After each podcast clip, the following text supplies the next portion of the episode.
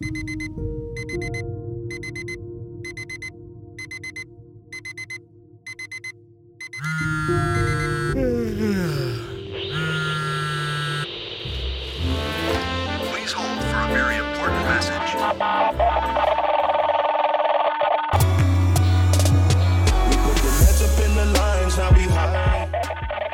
Hallo und herzlich willkommen zu dieser neuen Podcast-Episode und in dieser Folge geht es um die sogenannte Kontinuitätsregel. Ich wünsche euch viel Spaß beim Zuhören.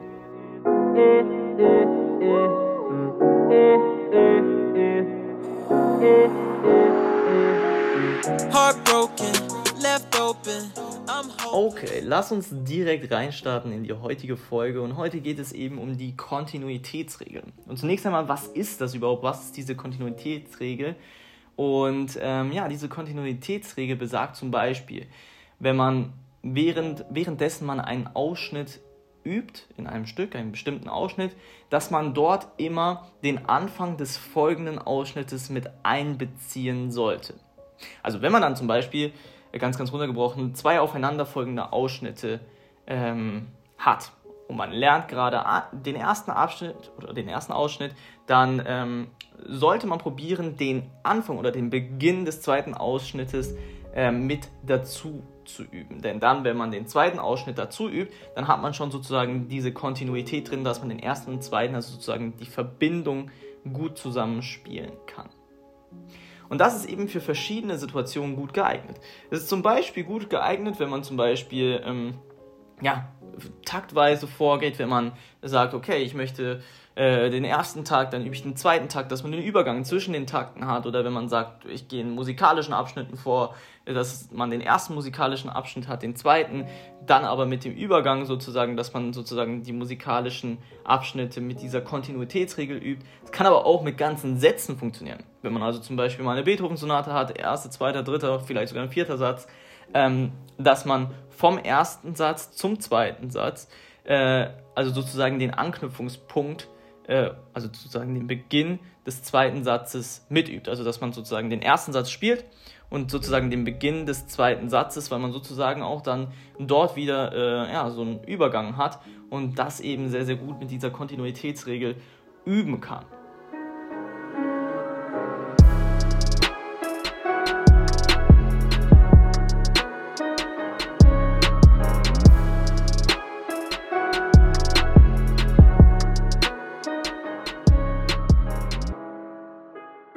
Okay, um diese ganze Kontinuitätsregel noch einmal zu verallgemeinern, ist, dass jede Passage für das Üben in Ausschnitte aufgeteilt wird oder aufgeteilt werden kann und dass diese Ausschnitte sich aber auch wieder überlappen müssen, ne, damit man Abschnitt 1 zum Beispiel und Abschnitt 2 dann nacheinander spielen muss.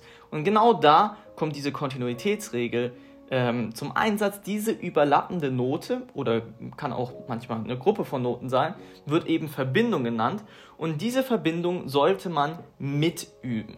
Also sozusagen mitüben, wenn man ähm, sozusagen den ersten Ausschnitt übt, dass man immer gleichzeitig die Verbindung zum zweiten Ausschnitt mitübt.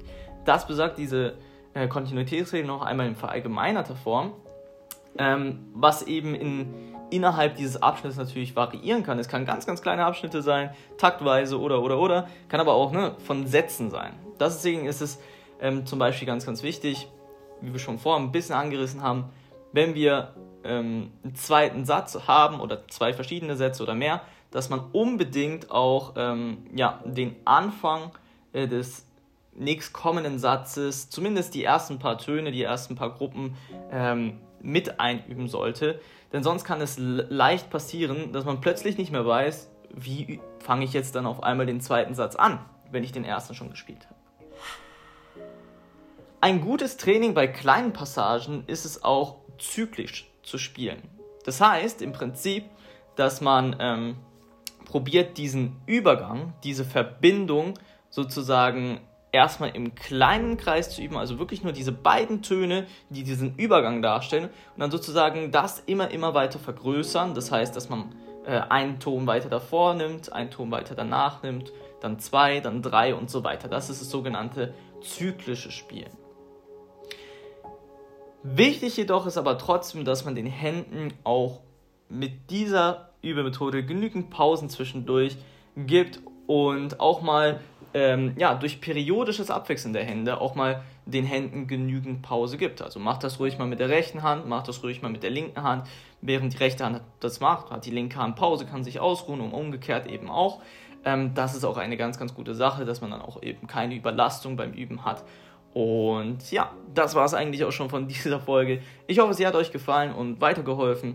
Und ja, bis zur nächsten Woche. Bis dorthin. Peace.